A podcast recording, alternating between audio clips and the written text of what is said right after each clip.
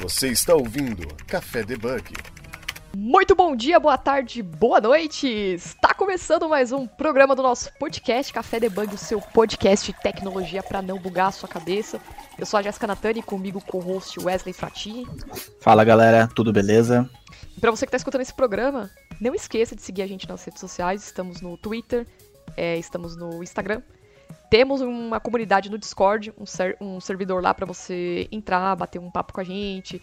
A gente tem algumas lives também que a gente está fazendo mensal. Tá no nosso, no nosso canal do YouTube também. Uh, e para vocês acessarem o Discord do Café, vocês acessem o site www.cafedebug.com.br e lá tem um banner com o link, é só clicar e participar da nossa comunidade.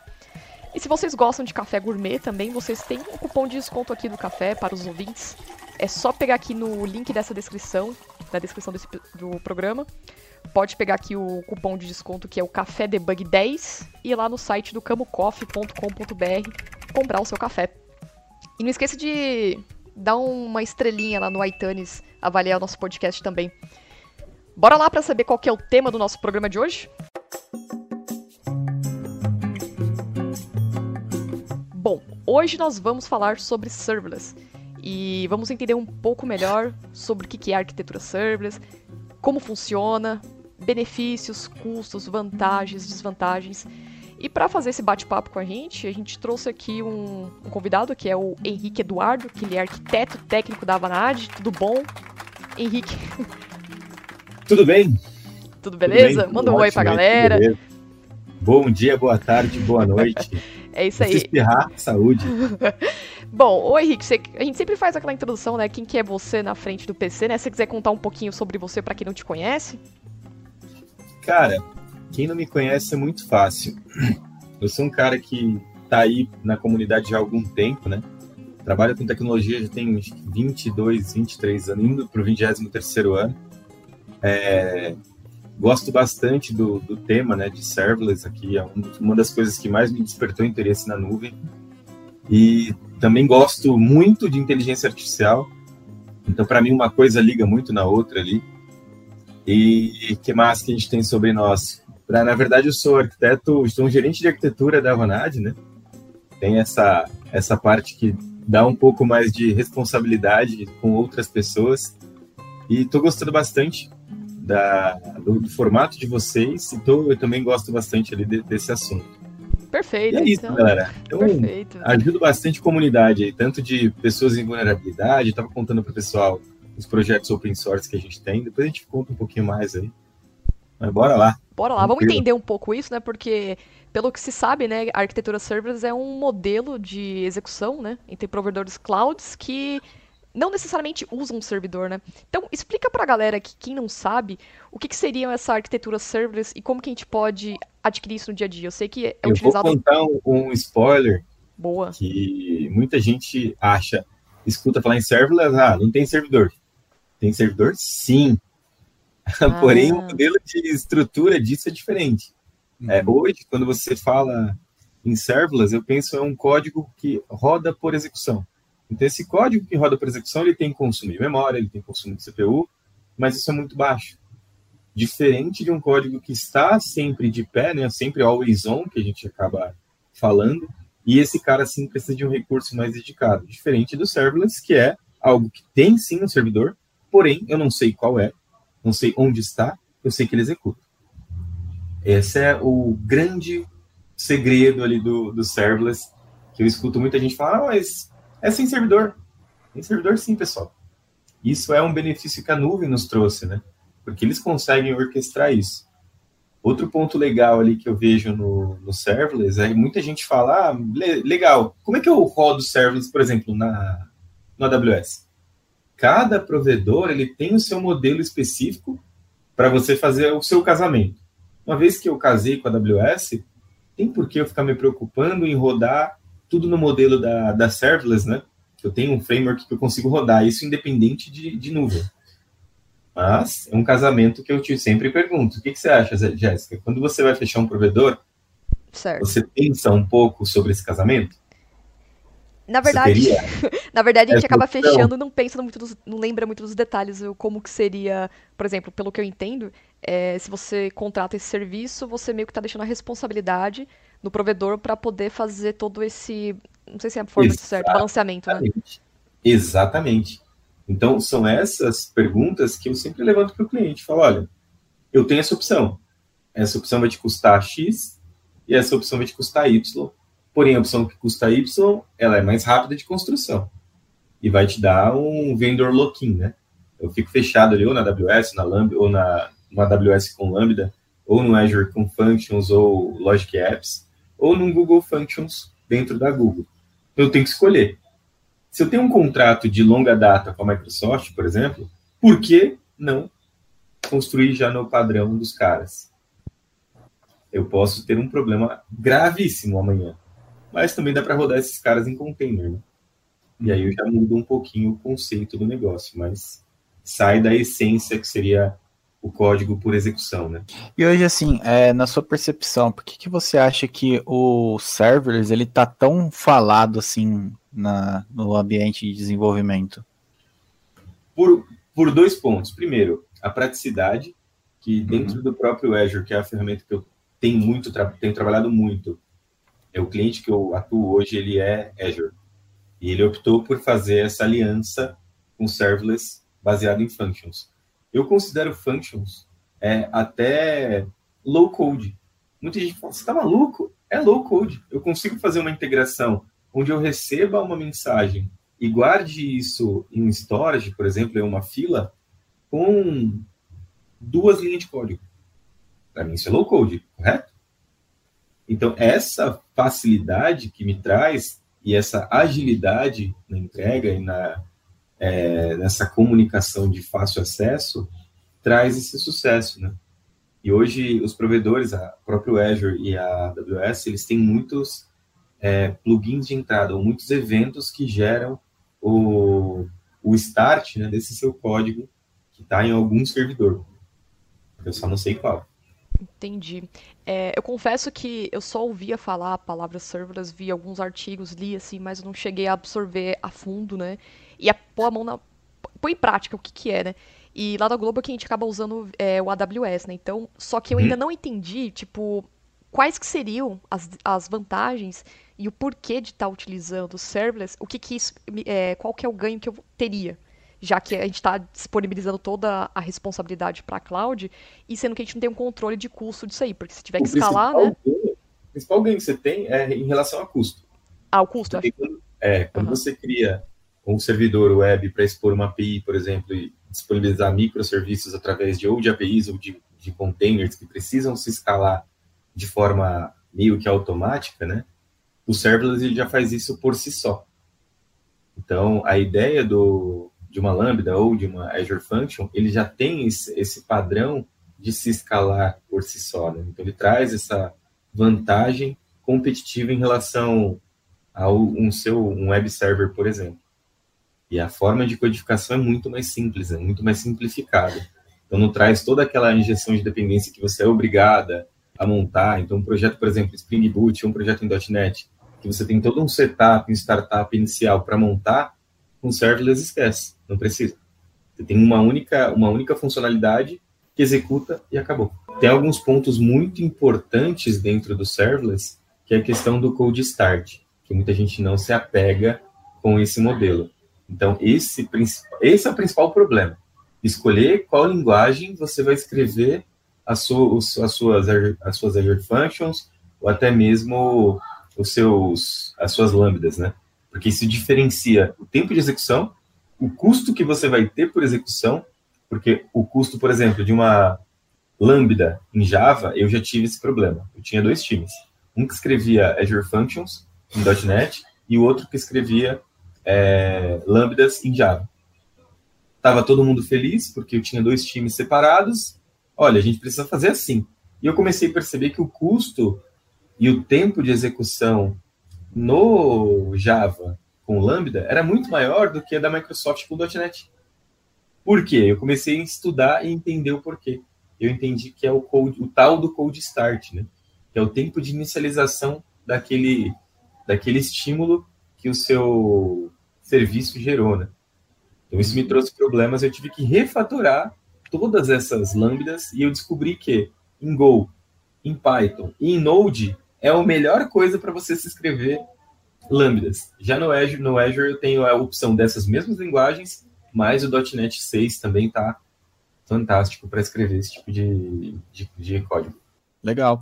E também esse é, o serverless, é, meu ponto de vista, eu acho que ele se encaixa muito bem assim no, no mundo que a gente está vivendo hoje de quase tudo virar microserviço, né? Então, vários cases aí que a gente vê, é, várias empresas adotando, uh, quebrando monolitos, transformando-os em microserviços. Então, isso daí acho que é um cenário muito agradável, né?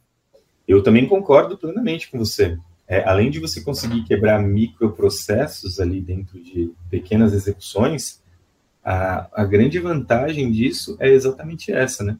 Eu fujo daqueles grandes monolitos e já construo algo mais estruturado. Mas, como diria o tio Banner, né? O tio Ben, grandes poderes trazem grandes responsabilidades. E em cima dessas responsabilidades tem orquestração, porque um que chama o outro, que chama o outro, que chama uma fila, que joga. Como é que você vai saber o que chegou e onde parou quando dá problema? Uhum. Então, essa, esse é o principal desafio que os times que eu acompanho hoje têm enfrentado, que é acompanhar a trajetória do dado. Então, a jornada, né? Eu sempre uhum. falo, como que você monitora o seu... Digamos, eu tenho trabalhado ali com uma arquitetura em serverless, né? Estou trabalhando no meu projeto, a gente definiu um modelo de arquitetura que vai ser todo baseado em evento e, e microserviço criado em, em Lambda. Legal, lindo, bacana esse desenho. Mas se acontecer um erro entre a mensagem trocar pelo serviço A e o serviço B, como é que você vai saber? Interessante. Eu tenho duas dúvidas, na verdade, duas perguntas para fazer. A primeira é, uh, quando a gente fala em serverless, o melhor cenário seria é, trabalhar utilizando uma arquitetura microserviços. E a segunda é, se eu tenho o serverless, eu tenho uma aplicação, uma arquitetura em serverless, eu preciso ter uma equipe de DevOps para poder monitorar e cuidar disso para que o custo não ultrapasse os não, não ultrapasse os valores, para que o custo não ultrapasse a, todo aquele escalonamento que a própria cloud oferece. Eu preciso então, ter. A cloud já faz a escalabilidade para você, né? Então não é algo que eu preciso ficar me preocupando em escalar, mas certo. a gestão via DevOps é fundamental porque são cada serviço que sofre uma, um problema ou tem um problema, preciso que isso seja corrigido e que o, o meu serviço não pare, né? Então, geralmente, uma boa prática que cada entre cada serviço você tenha um algo que represe a mensagem e cada outro serviço seja estimulado por quem recebeu essa mensagem. Por exemplo, é, o meu site de, de comércio eletrônico fez fiz uma compra, comprei lá uma, um notebook. Quando eu comprei esse notebook, o que aconteceu? O meu, o meu, web, o, o meu front-end mandou uma mensagem de compra para o meu primeiro microserviço. Que esse microserviço vai colocar essa mensagem em uma fila e essa fila estimularia outros três, quatro, cinco microserviços. Um que faz a compra, outro, um que faz a, a baixa no cartão, o outro que faz a separação do estoque, e quando todos esses caras é, tiverem é, processados, a mensagem sai da fila e joga uma outra fila. Então, assim, você consegue ter uma orquestração mais organizada. Né? Mas tem situações que você não consegue colocar tudo em uma fila. Tem que passar entre serviços, né? De um serviço chamar outro, ou até o front-end chamar três, quatro, cinco microserviços. Como é que você gerencia isso, né? Esse é o principal problema que eu vejo os times sofrendo com, esse, com essa gestão. Não é o custo e não é o DevOps, mas sim o Ops, né? Que é a operação em si, uhum. conseguir monitorar. Então é, é a dica que eu deixo aqui, a dica do Henrique é monitore a jornada. Uma vez que o cliente comprou algo, qual que é a jornada inteira do seu dado? O negócio sabe qual é a jornada, né? Uma vez que você tem a jornada do cliente, monitore a jornada do cliente inteira. E você vai ter o sucesso no seu monitoramento, saber onde deu problema para aí sim entrar com uma ação de correção. Entendi. Sim. Só para lembrar que a, as funções são chamadas é, via H, requisições HTTP, né? Não necessariamente. Não necessariamente? Não necessariamente. Ah. Então, por exemplo, dentro do Azure eu tenho algumas triggers, né? Eu tenho, por exemplo, uma trigger que pode vir de um Kafka. Então caiu ah, uma mensagem entendi. do Kafka, ele já dispara para mim uma mensagem do da minha function. Uhum. Chegou um e-mail, chegou um SMS. Então, tipo, esse tipo de, de gatilho eu posso ter vários. Então, não necessariamente é um gatilho HTTP. Podem ser Legal. vários tipos de gatilho. Mensagem que caiu numa fila específica, você coloca alguém para ouvir uma fila, um determinado tópico, ou até mesmo um banco de dados. Alguém incluiu algum registro novo do banco de dados, eu consigo ter um processo mapeado para startar ali. Então, não necessariamente HTTP. Verdade. É porque se tiver mensageria também, é uma arquitetura orientada a serviços, né? Exato. né? Pode ser verdade. Você está ouvindo Café Debug. E tem até um ponto interessante que você falou aí, igual você tocou, acompanhar a jornada do seu usuário que vai batendo nos, nas chamadas, né? Isso daí é bem, bem bacana e bem interessante, porque às vezes é um, um caso de exemplo assim, é, você não imagina que você vai ter tantos acessos assim. Você, igual você falou de um e-commerce. É, você faz um e-commerce aí, é, pessoal, aí você fala, ah, então não precisa estruturar bem, não preciso é, deixar tão performático e tudo mais, mas aí, por, é, não por sorte ou também por mérito, é, isso daí vai escalar e vai receber um monte de requisição, e aí, na onde que entra aquela organização, né? Então, se você tivesse feito totalmente diferente e também pensando mais no futuro, você não teria alguns sustos aí repentinos, né? É, os sustos de dinheiro, né, que a gente fala. E quando eu olho o meu orçamento na, na, na, dentro do, vou usar o exemplo do Azure, quando eu olho o orçamento do Azure, eu vejo, nossa, olha quanto está custando essa API. Que a API teve uma, por exemplo, numa época de Black Friday, eu tinha uma API que recebia mil requisições por minuto. Na Black Friday, essa API estava recebendo 10 mil, então ela sofreu várias elasticidades, né? ela aumentou de tamanho diversas vezes. Quando eu vou olhar o custo disso, me assusta. Então, se fosse uma arquitetura mais distribuída com a ideia de microserviços, o custo seria menor. Com certeza. Esse é um case que a gente trabalhou num projeto de uma empresa de gás. Você pensar, ah, é gás, né? Gás os caras não compram. Compram sim na Black Friday o, botijão de gás está bem caro. Ainda mais agora. Exato, e foi, foi recente, né? Então a galera comprou, comprava assim, questão de muita coisa. E a distribuição do que a gente tinha de tamanho para isso né, era pequena. Não precisava de um algo muito grande, muito caro para atender aquela quantidade de requisições. Quando era Black Friday, eu tinha que praticamente quadriplicar o tamanho do, dos meus web servers, né? Então, no momento que a gente mudou isso, distribuiu isso em microserviços em Lambda, diminuiu assim é, 30% o valor da minha fatura nesses períodos. E no, no faturamento mensal, diminuiu em metade. Então, a minha fatura aqui, no caso, seria 100 mil reais, mensalmente, fora do padrão, quando seria a Semana do Consumidor e era Black Friday, que eram dois períodos que eu tinha críticos, eu conseguia um, um resultado de 30% a menos no momento que eu dividi e criei microserviços para fazer esse processo. E no mensal, nos 10 meses do ano ali, a gente conseguiu 50% de redução. Uhum. Então, isso foi, foi um case bem legal, assim, em, em, questão de arquitetura, como a arquitetura resolveu um problema, né? Um uhum. problema de dinheiro. Esse é o que mais dói. E o que eu achei super bacana em relação ao serverless é essa facilidade de você fazer o deploy, né? Então eu estava vendo alguns exemplos assim, por exemplo, no front-end, é, usando o Next, você consegue deployar um projeto usando GitHub Actions, configura a sua action lá do serverless, aí você coloca a sua chave lá da aqui da AWS, a secret da AWS, e você configura o pipeline assim em questão de tipo uma hora tranquilo, faz o deploy do site e ele já está lá disponível. Isso eu achei super fantástico. Uma hora? É 10 minutos isso. É, assim, imagina que alguém não tem um conhecimento e tudo mais, aí vai entender as, algumas abordagens ali do Exato. pipeline, mas é super rápido, super bacana de se trabalhar. É, eu, eu particularmente gosto muito dessa, dessa questão de Git Actions, né? Então, o, como o GitHub foi comprado pela Microsoft, uhum. no AWS você tem algumas ativações de secret e de keys que dão um pouquinho mais de trabalho. Dentro do Azure, para você habilitar um, Git Actions é muito, muito simples. Eu diria para você, com três cliques e um authorize da sua conta, você consegue tanto aceitar o, o token que o Git gera para você e autorizar uma, uma, é, uma relação de confiança entre a sua, a sua organização no Azure e o seu Git Actions. Aí ele então, publica diretamente no repositório de lá, né? É, exatamente. Ah, então você comitou a sua function ou o seu processo de, de serverless, pode ser até mesmo um Logic Apps, ele já faz esse deploy para você de forma tão simples e rápida que é o que o Wesley falou.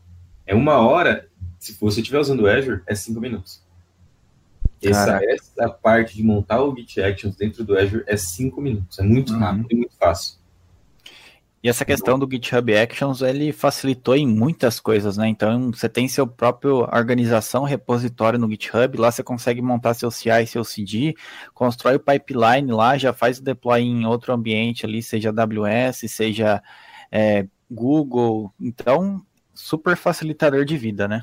Exato. Essa parte de pipelines do de Git Actions, né? Facilitou muito. Uma das coisas que eu achei legais também dentro do Git é a parte de você controlar também os issues, né, que você tem. Uhum. Conseguir como se fosse um Trello ali, você montar o seu quadrinho, uhum. conseguir gerenciar isso. Eu gosto muito do DevOps, né? Eu uso bastante DevOps. Mas Sim. eu tenho uma admiração particular ali pelo Git. Sim. E aí na Vanad vocês usam o, o Azure para. Depende, depende do cliente. O ah. cliente que eu atuo hoje é Azure DevOps. Ah, então, esses mecanismos que eu te falo que dentro do GitHub são facilitados, dentro do Azure DevOps, então, montar pipelines assim, dá para você montar pipelines bem, complexos, bem complexos, né?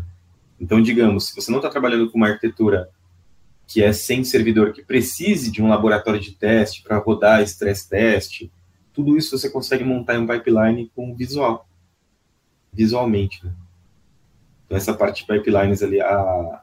eu gosto também do que tem na que a AWS oferece, mas o que a Microsoft tem oferecido com Git Actions e com Azure DevOps tá... é de brincadeira para facilitar essa nossa vida de microserviços, a cada dia melhor, eu diria. Né? Eu comecei a trabalhar com esses conceitos já tem alguns anos, né? E eu lembro o quanto a gente sofria para fazer essa administração e a briga que era com o time de operação, porque eu entregava o pacote e era aquele deploy molecular, né? Não sei se vocês sabem. Sim. O é, lá leva o pendrive, leva o CD, leva o, o drive em nuvem, Falizilo, né? pega aquele pacotinho e publica. E, cara, isso dava várias brigas, porque o deploy tem que ser feito depois das 8 da noite. Puxa, numa sexta-feira, aquele calor, todo mundo do time tinha ido pro, pro bar e você fica lá acompanhando o deploy. É, hoje em dia, esse mecanismo. Não, merece, né? Publicação não faz mais sentido, né? Sim, pois é. E eu confesso que é a primeira vez que eu vou falar também sobre serverless no front-end. Como que, que, seria isso da é as mesmas configurações, é, a, é, o mesmo tratamento? Como que é, como que, como que é o serverless no front-end? Então, eu particularmente não tenho usado muito o serverless como front-end, né? Mas a ideia é o mesmo conceito. É a mesma ideia. A ideia é o é mesmo conceito que você consegue trabalhar com o back-end dentro do, do seu front-end também, né? dentro do front-end a gente não tem, ainda não conseguimos essa maturidade, né? Você já trabalhou, Wesley? Já mexeu com... É, é, mais ou menos, assim, são mais uns cases de estudo, né? Então, por exemplo, é, a gente imagina aí que você tem um site simples é, feito em Next, é, que é uma newsletter, e você está usando um banco ali junto com o seu front. Hoje, por exemplo, um caso de uso, um Supabase da vida, que tá bem alta aí. É, pela galera que usa o Next, testando e tudo mais. Aí você configura seu pipeline lá com o GitHub Actions, é, cria seu workflow, e aí ele vai deployar para você lá no serverless. Você configura os gatilhos lá, então quando você é, se você estiver trabalhando na não são boas práticas, né? Então estiver comitando na master ali, na main, quando você já der o push ali, ou quando o PR for mergeado ali, o pull request for é, mergeado ali para master, para main, ele já vai é, disparar esse gatilho e vai, se tiver tudo ok, tudo configurado, pipeline ali, a secret estiver tudo ok, é, ele já vai fazer esse deploy para você, né? Então, uma coisa bem simples aí. Então, por exemplo, um front-end que não depende de um microserviço, entendeu? Que esteja tudo mocado ali. Uma single page application também cai nesse conceito, então é, é bem bacana. É, esse modelo me lembra muito Static Web Apps, né, que você tem uhum. dentro do, do Azure. Então, esse modelo de você ter uma, uma SPA que depende só de microserviços, dá exatamente esse modelo que você usa. Você pode até fazer o deploy disso dentro de um storage, de um bucket, de um S3, uhum. por exemplo. Sim. E não depende de nenhum servidor também, né? Esse caso você não depende fisicamente, né? você está rodando isso dentro de um storage. Dá uhum. para fazer isso também dentro de um, de um Git Action. Sim. Você está ouvindo Café Debug. Meu ponto de vista, assim, é, eu acho que, não sei se sou eu, mas eu acho que o front-end é muito mais fácil de fazer o deploy do que o, o back-end. Ah, isso eu acho que é verdade. Tem muita, dependendo da aplicação ainda também, né? Pode ser mais tem complexo menos dependências, ainda. né? É. Hoje em dia Sim. tem muita coisa rodando em React, rodando em Node, ou rodando até mesmo em Angular. É, o, hoje os provedores estão muito mais maleáveis a receber isso, né? Eu encontro essa facilidade também. O back-end tem muita particularidade, às vezes que dependendo de como foi construído, de ambiente, de dependências e algumas nuances ali que se você não tiver bem familiarizado em fazer esse deploy, você sofre um pouquinho. Sim, e às vezes várias secrets ali na, na stack também. Nossa, é, aí quebra pipeline, então você tem que estar tá bem familiarizado mesmo. É, acho que independente de qualquer linguagem também, da parte de back-end, é, vai ter aquele trabalho de poder, independente se for em container para rodar essa aplicação, vai ter o trabalho que você vai ter que configurar as pipeline, a pipeline, as variáveis de ambientes, tudo. E dependendo da aplicação também, outras configurações a mais né, que você tem que fazer. Agora, acredito que na parte de front, a própria, a própria galera de front, o próprio tech lead consegue fazer esse gerenciamento do serverless né, no front-end. Ou precisaria ainda depender de uma equipe de DevOps também? Olha, é opinião minha, tá? Uhum. Acho que hoje tudo, tudo deve se passar por DevOps. Tudo que sai de Dev deve passar por DevOps. Deve ter um time especializado ali em DevOps, tanto para front quanto para back, quanto uhum. até mesmo para gestão de, de vaults, né? Eu sempre falo que a galera que é desenvolvedor não deve saber nada do ambiente. Olha, não precisa saber senha de banco, não precisa saber secret de API, nada. Isso tudo fica em Key-Vault. Quem faz a gestão do Key-Vault são os times de Ops, né? o time, ou é o time de segurança ou é o time de Ops. Sim. E o meu time de DevOps simplesmente pega essas keys ou essas Key Vaults, aplica isso nos pipelines e aí acabou o problema que o Wesley, que o Wesley comentou. É, praticamente eu matei os meus problemas no meu deploy, né? Resolvi. Sim. Eu sofria muito com isso que você está comentando, tanto no back quanto no front. Até mesmo o pessoal gerava o, o seu deploy ali no, no Angular ou no React e deixava aquelas variáveis de ambiente. Eu, e legal, hein? Eu tenho que ficar editando JavaScript para subir no servidor? Você acha bonito isso? e é passado por você essa parte do, do, deploy, do deploy, não, essas configurações, tudo, então, você tem que fazer. É, como eu trabalho bastante com a parte de arquitetura em si, eu acompanho a cadeia inteira desde a construção até a entrega. É, até porque a gente está trazendo esse nível de maturidade para o cliente, né? Então, eu tenho pessoas do cliente que são o Ops, pessoas do meu time que são o Dev e pessoas do cliente que fazem o DevOps. Então, eu tenho pessoas da, da consultoria, que são a questão dos devs, né? todo o time de desenvolvimento é nosso, o time de operação é do cliente e até terceirizado, e quem faz essa esse meio de campo hoje, trazendo essa maturidade para eles, somos nós.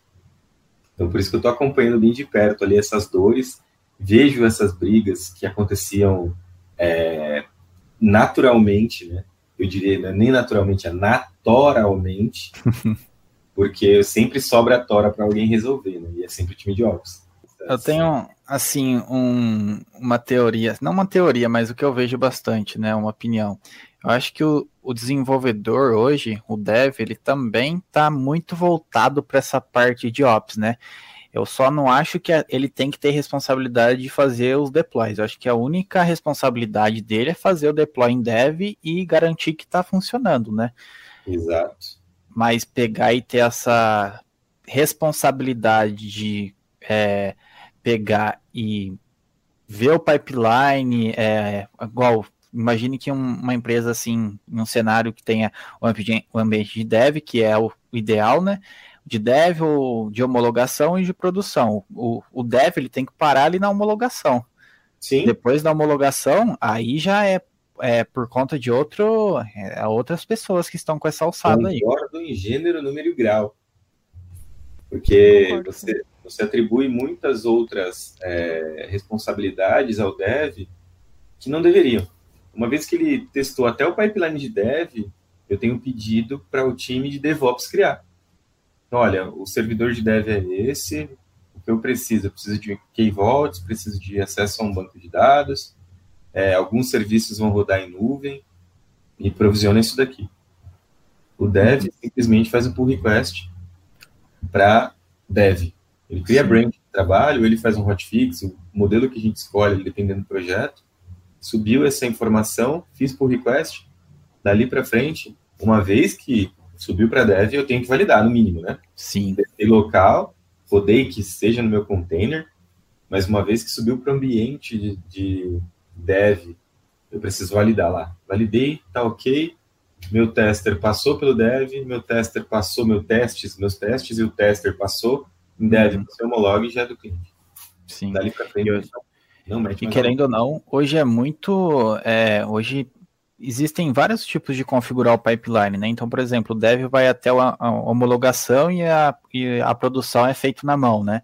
Não é o pipeline automático. Imagina que é, o dev vai lá, já comita, já, o PR já é aprovado, já vai para master e já está em produção você tem que ter muita certeza do que você está fazendo, né? Porque imagina que você esteja mexendo com operações bancárias, por exemplo, já caiu na master, já está em produção, o cliente já está usando. Isso daí é, é bem complicado, né? Uma, é, eu uso um mecanismo de como se eu tivesse uma pré-prod, né? Uhum. Então, eu gero um slot com uma pré-prod, onde eu subo e 10% apenas das requisições, ou até usuários canários vão lá e aprovam aquilo em produção, em pré-prod. Uhum. E depois esse swap é feito na mão. Mas até um ambiente de pré-prod, dependendo da criticidade do, da aplicação, ele vai automático. Uhum. E sistemas que não são tão críticos, que não envolvem nem transações ali que, que podem render multa para a empresa, ou que são processos que a gente chama é, SOX, né? São os Sarbanes-Oxley, que são processos de auditoria. Esses processos de auditoria, eles precisam ser completamente automatizados. Sim. Não pode ter ninguém botando a mão em nada. Então, nesses casos, você precisa ter um release gate, que é uma pessoa que aprova. Então, a pessoa viu em, em pré-produção, o key user valida, key user validou a, a mudança, tá ok, essa pessoa aprova isso na ferramenta, pode ser no Git Actions, pode ser no, no GitLabs, em qualquer ferramenta de DevOps, no Jenkins, ele tem uma, um, um e-mail que ele recebe com aprovação. Então, você precisa aprovar isso em tantas horas ou em tantos dias. Aprovei. Uhum. Aprovei, isso automaticamente faz o swap daquela pré-produção para produção. Então, isso hoje, para quando você tem processos de negócio ou soluções que toquem em em regras SOX, né? Você é obrigado a ter esse, esse fluxo de, de aprovação automática. É... Ô Henrique, no caso, por exemplo, se você tem uh, as aplicações, eu não sei como que funciona na Avanade, né? Mas é não fica tão complexo você ter vários serverless, por exemplo, chamando, pode ser de requisições HTTP, mensageria. É, você acha que isso traz complexidade ou acaba facilitando a mais? Por exemplo, traz, traz bastante complexidade. Três ou quatro APIs que é serverless, sabe? Para isso, não precisa ter uma complexo. documentação de projeto, uma documentação uhum. de arquitetura, uma wiki bem definida com cada processo que está rodando. Então, cada deploy que é feito de cada microserviço, ele precisa ter ali um controle na wiki, né? Uhum. Então, sempre que acontecer um deploy de algum microserviço que foi alterado, a gente acompanha esse, esse deploy e ver o resultado desse cara, porque você pode estar quebrando uma parte do processo, né? Mas complica bastante, deixa a arquitetura mais complexa. Eu não consigo trabalhar com esse modelo de microserviços e serverless com um time pequeno. Então, muita gente acha, ah, barateou, legal, barateou. Mas se eu trabalhar com um monolito, eu consigo muito bem ter dois caras ali no time que sejam muito bons e consigam dar manutenção no todo. Mas para monolito, você acha que tem necessidade de usar? Oi? Para monolito, você acha que tem a necessidade de utilizar o serverless ou depende da, da situação? Então, depende do cenário. Uhum. Eu consigo, quebrando pequenos processos de um monolito em serverless com um time pequeno.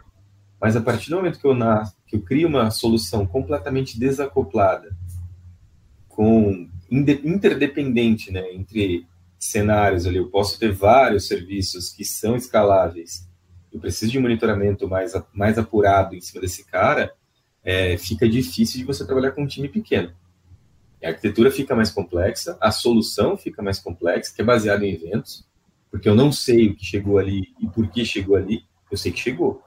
De onde uhum. veio? Se você não tem uma arquitetura bem desenhada, com o, com a, o, o que se comunica com cada um dos serviços, o que, que é cada perna daquilo, você vai ter problemas.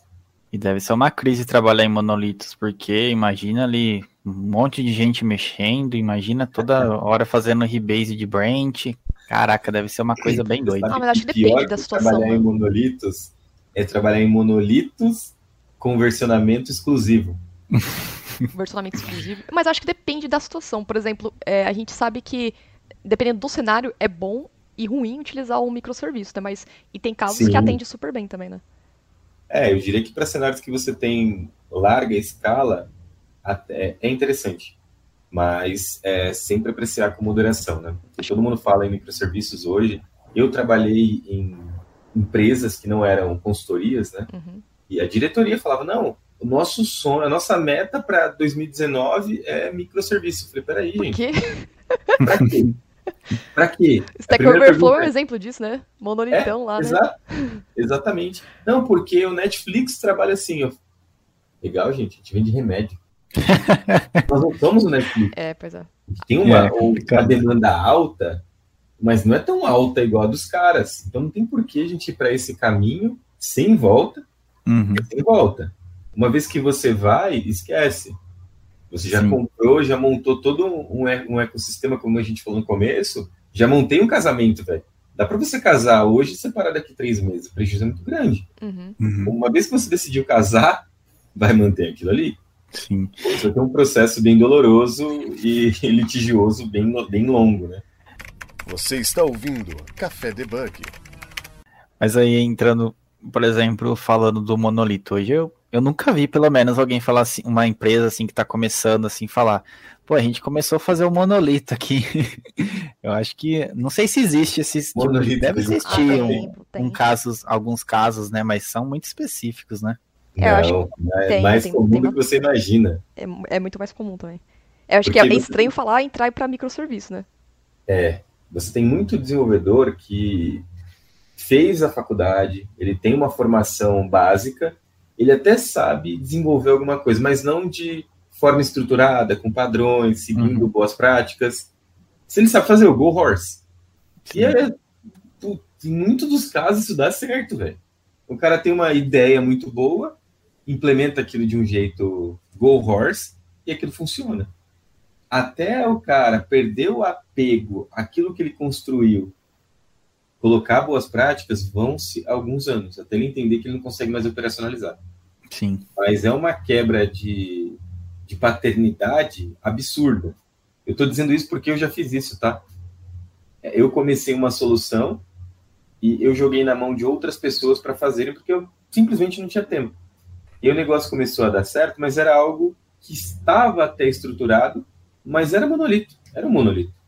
E assim, eu não tinha condição de criar microserviços porque eu não tinha um time grande. Então vamos fazer isso dar certo, depois a gente estrutura melhor. Foi exatamente isso que aconteceu. Se estruturou-se, criou-se empresa, tinha cliente e agora?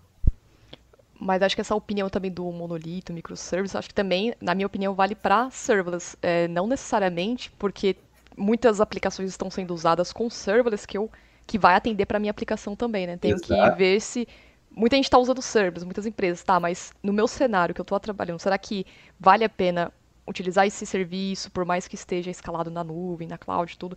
Será que vale a pena eu aplicar isso? Será que não vai trazer complexidade também para o time, né? Olha, com certeza, você tem razão. Eu tenho é, alguns cenários para uso de serverless.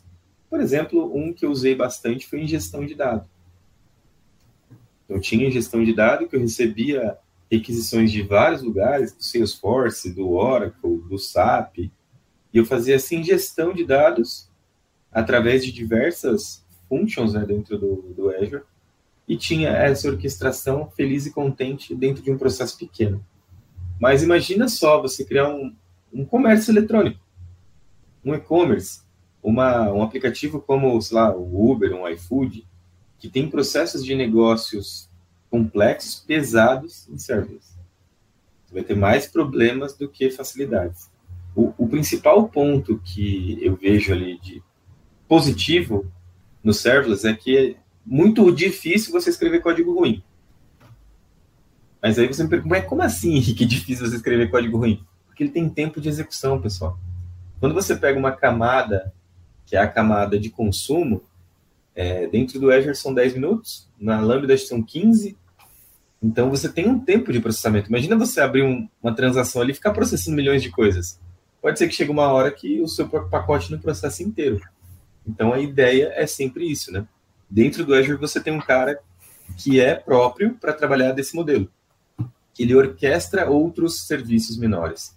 Então ele é um serviço onde você tem uma infraestrutura por trás necessária e ele orquestra os pequenos serviços ali, os pequenos serverless, né? Ele direciona, acompanha e devolve a transação e gerencia essa transação como um todo. Isso se chama uma durable function né, dentro do, do Azure. Dentro da AWS, eu não sei se tem um processo parecido com isso, ou se tudo é serverless, né? E um conselho que você daria para o pessoal aí que está começando a mexer com servers, entender servers, é por onde que começar? Cara, é, um conselho que eu sempre trago para o meu time, né?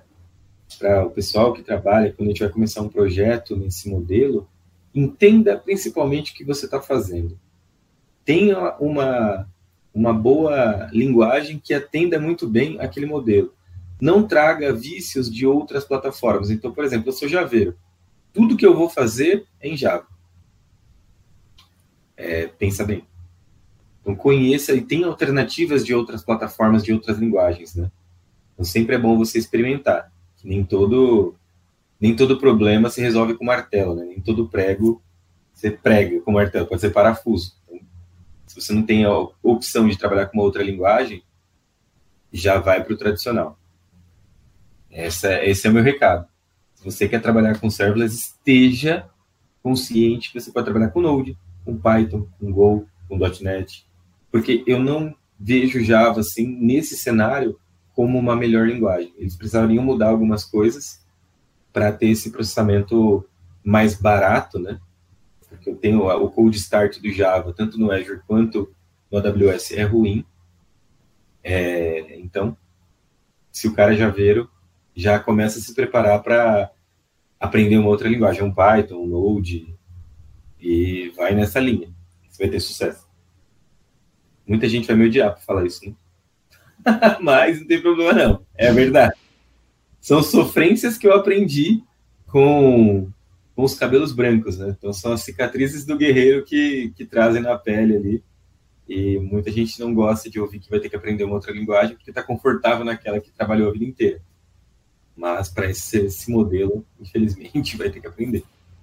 É, tem alguns pós e contras, né? Mas acho que não, não cabe muito aqui ao, ao tema. Você tem mais alguma pergunta, Wesley, para fazer? Algum, algum ponto? Tem alguma coisa que a gente não falou também? O Henrique abordou sobre o tema de serverless. Olha, coisas que a gente falou que são legais é monitoramento. Uhum. Então você precisa de alguém para monitorar, usar uma solução de APM, um Datadog, um Application Insight, se for no Azure, sei certo. lá, New Relic, alguma coisa desse tipo para acompanhar. Não dá para você trabalhar com dezenas de microserviços baseados em serverless sem monitoramento. Isso é loucura, você vai ter problemas. E outro ponto que é importante também, você definir bem a taxonomia desses caras. Então, é, beleza, ele vai escalar, mas ele vai escalar dentro do quê? Dentro desse endereço. Então, vale você ter um API Gateway para você fechar ali os padrões de taxonomia também, isso é importante. Perfeito. Bom, a gente chegou no final do nosso programa, né? E agora chegou o momento do jabá, né? Então, para vocês que estão ouvindo, né? Opa! Bora lá pro jabá. Bora pro jabá. É, quem está procurando trabalho na área de tecnologia, tem duas coisas. Eu tô, estou me formando em uma área de tecnologia. É, você precisa de um estágio. Tem ali, a Avanage ela tem programas é, duas vezes ou três vezes por ano que chama Decola Tech, que é um programa de estágio. Para você que já é um profissional de TI, quer trabalhar com nuvem, quer trabalhar com tecnologias de vanguarda, a gente tem bastante oportunidade para Node, para React, para .NET, para Java, para Cloud, é, em Azure principalmente. Tem algumas coisas em, AWS, mas o nosso maior foco é, é Azure. Quem trabalha com Azure, Spring, Spring, Spring Cloud, tem vaga pra caramba. Então manda um currículo para mim aí, ó. O meu e-mail vai estar com a Jéssica e com o Wesley. Isso, na verdade está aqui na descrição desse programa, então eles, para quem for assistir ou ouvir, na verdade, né, pode dar um scroll na telinha do celular ou na tela do monitor e vocês vão ver aqui o link do LinkedIn do perfil do, do profile do LinkedIn do Henrique. E aí vocês mandam uma mensagem direto lá pra ele falando sobre as Exatamente. vagas. É mais fácil, né? É, exato, manda aqui. Aí vai lotar de mensagem lá. Peço, pego o currículo e eu mesmo faço a indicação, né? E é o legal que a gente tem um, um dinheirinho extra. Se a pessoa indicada ficar três né? meses, quatro meses, ficar mais de três meses na empresa, a gente recebe um, uma bonificação pela indicação, né? Porque você, vocês sabem, né, o quão difícil tá hoje de encontrar profissionais. Eu geralmente indico quem eu conheço. Eu, eu sei que o trabalho do cara é bom. Então, as pessoas que me procuram me indicam. Faço uma entrevista com você primeiro. Então, eu faço uma entrevistinha com a pessoa antes. Beleza, tá nos perfis da empresa, a gente tem uma cultura lá dentro que foi o que me fez ir para a Vanad, né? Antes da Vanad, eu estava num cargo tipo extremamente confortável dentro da maior empresa de gás do Brasil e assim confortável. Era uma cadeira que eu não tinha ameaça, é, uma remuneração boa para os padrões do mercado acima do, da média. Tava tudo combinando, não tinha overtime, trabalho era tranquilo, trabalho era legal, as pessoas eram legais, ambiente legal. O que, que me fez ir para Vanad? Foi exatamente a cultura. Como eu faço esse trabalho que eu comentei com vocês no início, de ajudar pessoas com deficiência, ajudar surdos a, aprender a programar, é, eles têm esses programas. Então, essa, esse fit cultural de, é, chama até Make, Making Human, que é a ideia de se tornar humano, o que me tocou ali dentro, que me chamou para trabalhar na Vanad. Né? Ah, bem legal. Esse e para as pessoas te procurarem para ver os seus projetos, blog, é, você pode colocar aqui também na descrição desse programa para as pessoas. O GitHub? Isso também. Tem bastante coisa lá. Uhum. É o meu, o meu GitHub é GitHub igual o meu LinkedIn. LinkedIn barra H Souza Eduardo. O GitHub é a mesma coisa. GitHub é Eduardo. Facebook, HSU. Tudo que você procurar H. Souza Eduardo sou eu no mundo. Ah, perfeito. É tipo minha assinatura digital. Perfeito, gostei dos projetos também, gostei da ideia. Bom, a gente chegou no final do programa, é, no final do nosso programa. Para você que gostou desse programa, gostou do tema do serverless e vou dar um spoiler para vocês, o Henrique, claro que ele vai voltar, né, que fazer mais episódio com a gente. eu tô tipo forçando ele fazer aqui. Não, eu tô, tô dentro, cara. Precisarem de, de de voz para falar de temas, até temas mais, é, como posso dizer, mais delicados, sobre esses temas de diversidade no trabalho. Eu enfrento muito isso. Como eu uhum. trabalho no time de gestão, tem muito isso, tem muita diversidade hoje. Então eu aprendi naturalmente a entender, respeitar gênero, tudo. E que são só pessoas. São apenas pessoas com sonhos, com objetivos de vida, com meta pessoal. E isso, para mim, é o momento que eu comecei a enxergar isso de uma maneira diferente. Uh, a vida mudou. Então, hoje, completamente aberto a tudo nessa vida. Perfeito, perfeito. Bom, então é isso. Eu quero agradecer a sua presença, Henrique, por ter participado do nosso programa aqui, do nosso podcast, né, pela primeira vez. Foi muito bom o bate-papo sobre serverless. É, e para vocês ouvintes que estão ouvindo esse programa também, quer fazer é, uma mentoria com Wesley aqui, ó. É, também no link desse programa aqui para agendá-lo na agenda. Mas- Faz a mentoria aqui com ele sobre carreiras, tudo. E não esqueça de seguir a gente nas redes sociais, dúvidas, críticas construtivas, programas comerciais, estamos no debugcafé.gmail.com. E é isso. Obrigada, Henrique, pela participação. Eu que agradeço. Manda E até que a eu próxima, galera. seu também, Wesley, né, no meu LinkedIn lá, viu? Tem um monte de gente que me procura para esse processo de mentoria, mas eu tô sem tempo nenhum. Então, Aí, já achei junta. pessoa para indicar. Isso aí, até a próxima, galera. Até a próxima, galera. Muito prazer aí, pessoal. Valeu!